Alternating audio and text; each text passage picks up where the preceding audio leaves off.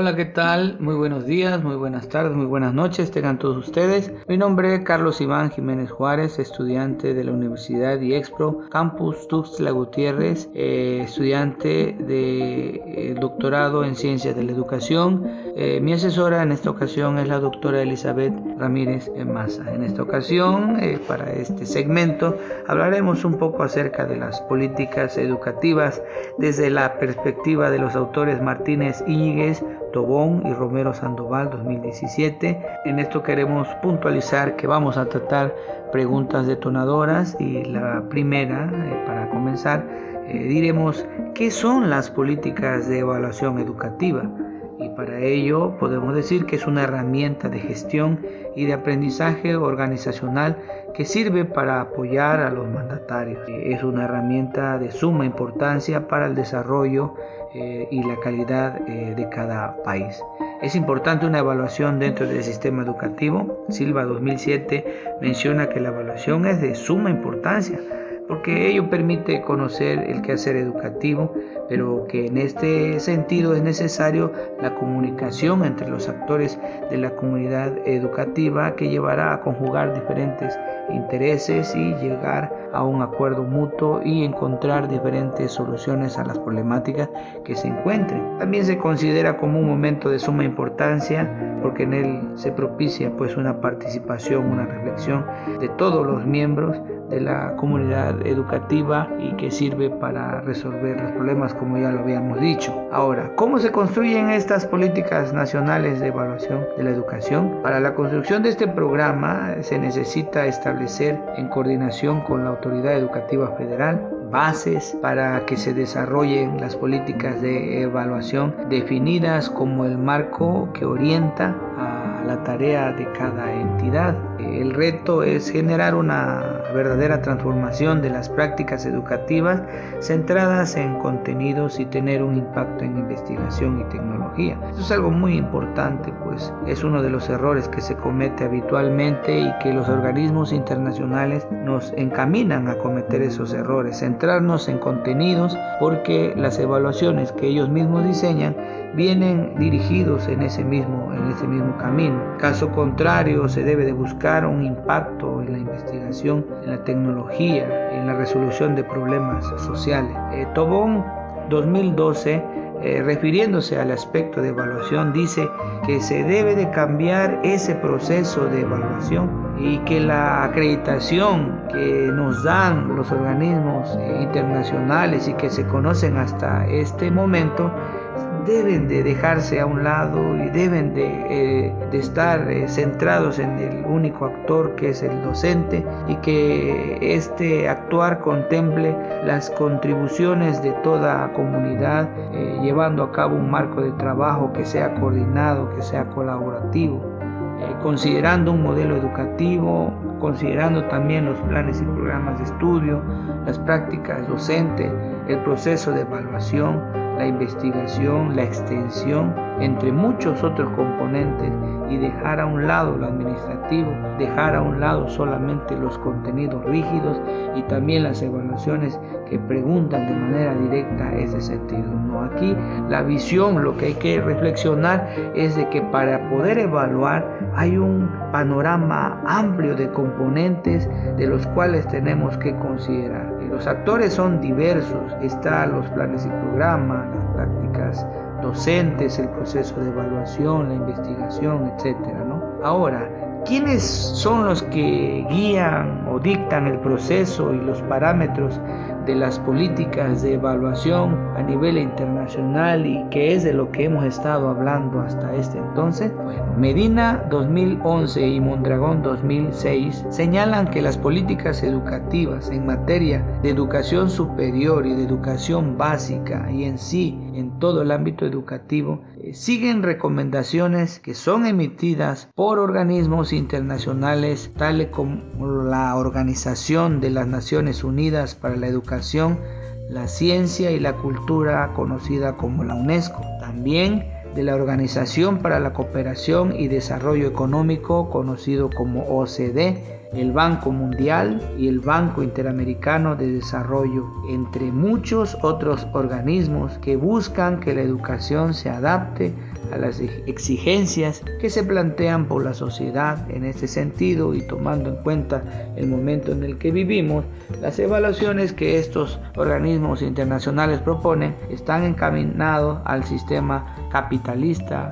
y al sistema neoliberal. ¿Qué problemas eh, se enfrentan las políticas de evaluación en nuestro país, en especial los institutos de estudios superiores? Pues Martínez Iñiguez, Tobón, Romero Sandoval, 2017 nos dicen que uno de esos problemas es la metodología y el modelo de acreditación de los institutos de estudios superiores, eh, ya que esta metodología y estos modelos tienden a enfocarse demasiado en los procesos administrativos. Es necesario incorporar cambios en los sistemas de acreditación eh, buscando que se centren más en el desempeño de las universidades, es lo principal, lo primordial. También debe de centrarse en cambios en las unidades académicas, en los programas, en los diferentes actores como son los estudiantes, los docentes, los directivos y hay que dejar eh, de ver este, las tareas procedimentales como algo este, que se contemple en lo que son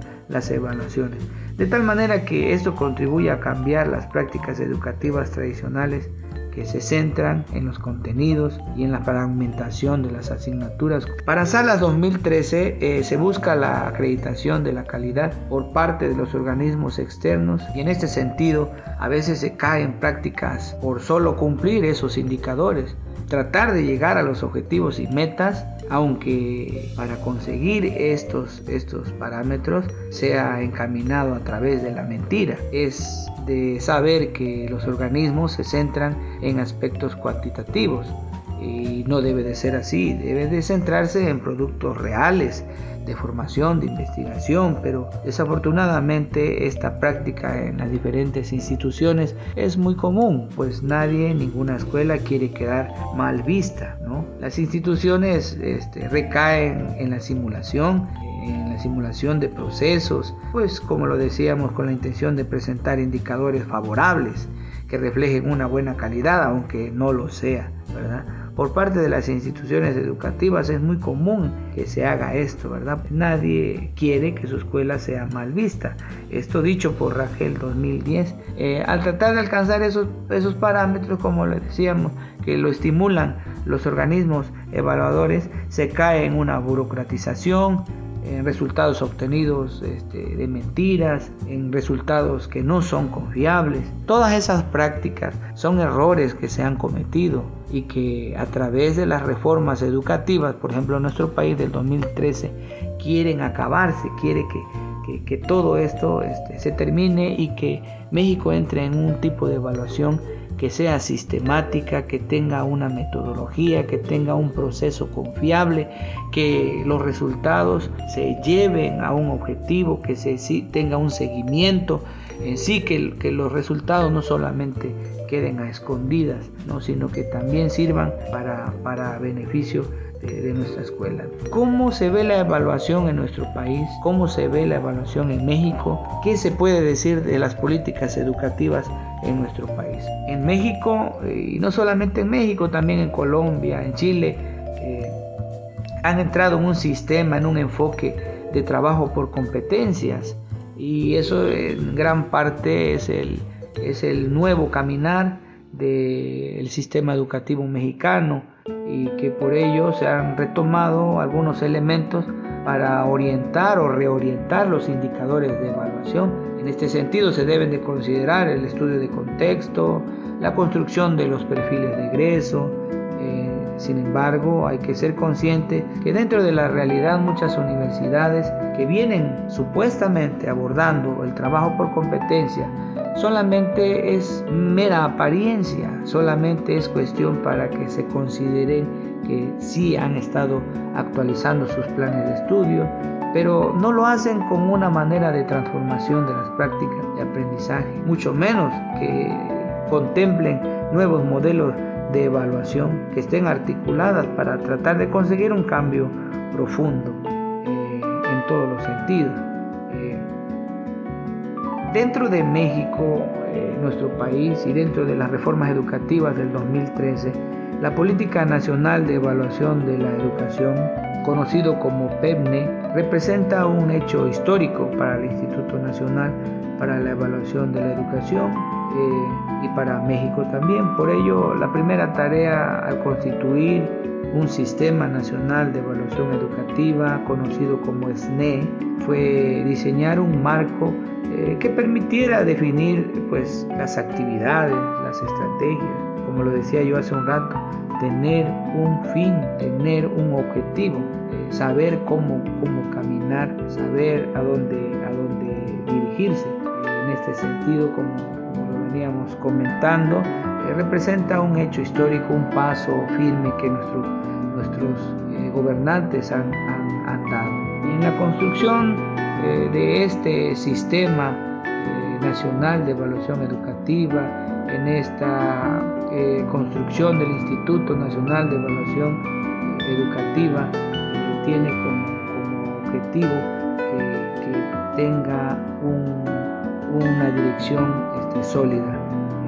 para ello se ha desarrollado bajo algunos ejes.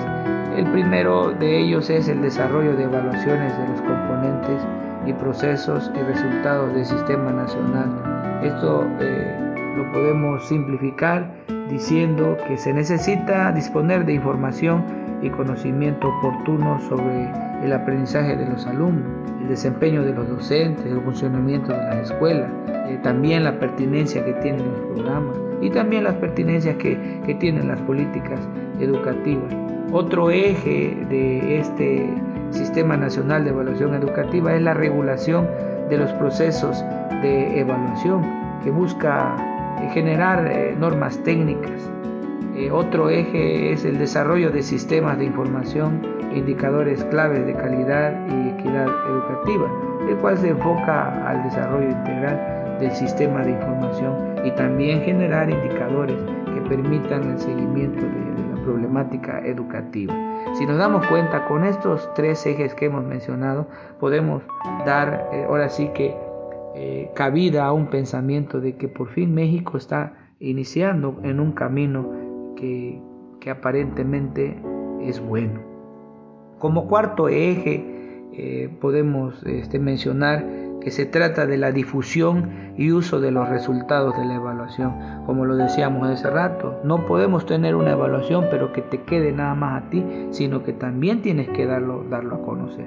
Entonces, como, eje principal de este sistema nacional de evaluación, entra parte de uno de esos ejes, considerarlo de esa manera, ¿verdad? Como quinto eje eh, podemos encontrar la emisión y ejecución de directrices para la mejora eh, educativa.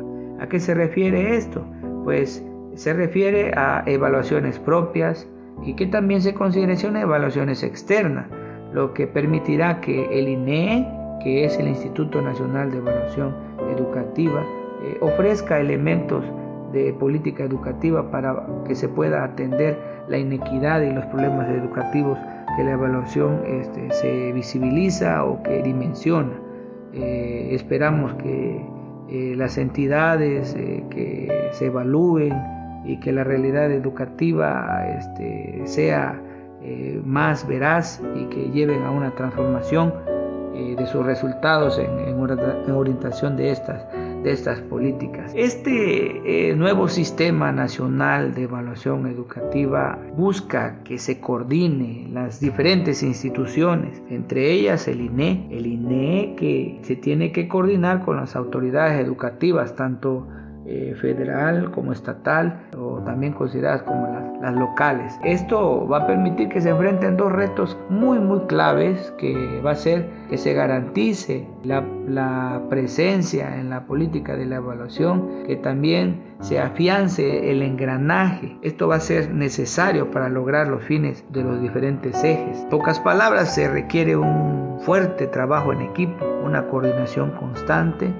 y la formación del capital humano que sea necesario para llevar a cabo estas nuevas políticas de evaluación educativa que se propone en nuestro país. Vemos este, con buenos ojos esta creación de políticas en nuestro país. Anteriormente han existido otras políticas de evaluación como en el 93 existió también lo que es carrera magisterial que iba encaminado para, para los docentes, eh, la evaluación universal que también llevaba ese fin, en el cual este, en uno de ellos podríamos ver que se, hasta se le daba una remuneración económica para que el docente tuviera una mejor calidad de vida. Se esperaba que con ese incentivo pues se mejorara este, lo que es la, la evaluación y el desempeño dentro de los salones, eh, ya que los maestros pues cuidarían más ese aspecto de su enseñanza. Sin embargo, eh, por los esfuerzos diversos que se han hecho, aún no se consigue esa calidad educativa tan anhelada. Pero como bien es cierto, no podemos ver solamente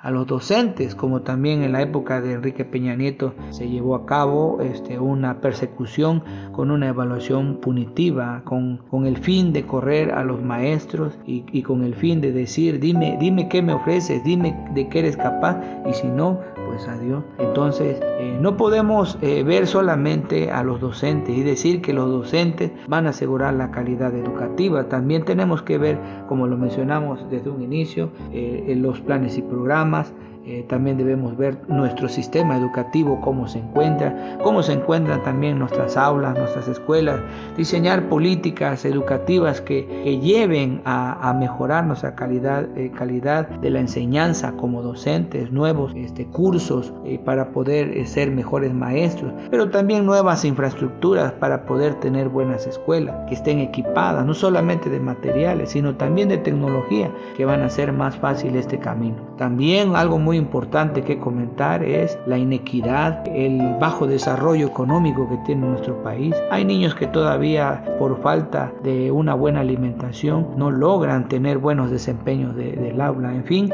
el gobierno tiene una gran tarea, una tarea enorme de, del cual tiene que, tiene que aplicar todos sus esfuerzos para poder solventar e, estos problemas. Eh, a mí me queda o me resta decirles a todos ustedes que cuando veamos la evaluación lo veamos desde todas sus aristas, desde todas sus perspectivas, no solamente el docente, sino también todos los elementos. Y también diseñar lineamientos, diseñar una metodología para poder tener claro qué es lo que tengo que evaluar, ver los fines de la evaluación, no ser solamente conocimiento como lo dictan los organismos internacionales no, la evaluación es, es, un, es una temática sumamente amplia que hay que tener mucho cuidado para poder desarrollarla. La evaluación nos sirve para rescatar información, para ver los, los problemas, pero también eso nos debe de servir para gestionar, para ver las maneras de remediar esas problemáticas. En las políticas educativas se, se propone lo que es la famosa ruta de mejora, que es más que una planeación, que es más dictar qué voy a hacer, cómo lo voy a hacer, en qué tiempo lo voy a hacer, dar su seguimiento. Entonces, este, lo dejo hasta acá. Eh, me da mucho gusto eh, poder aportar un poco, un granito de arena acerca de lo que es la temática de la evaluación. Me despido de ustedes. Hasta la próxima. Adiós.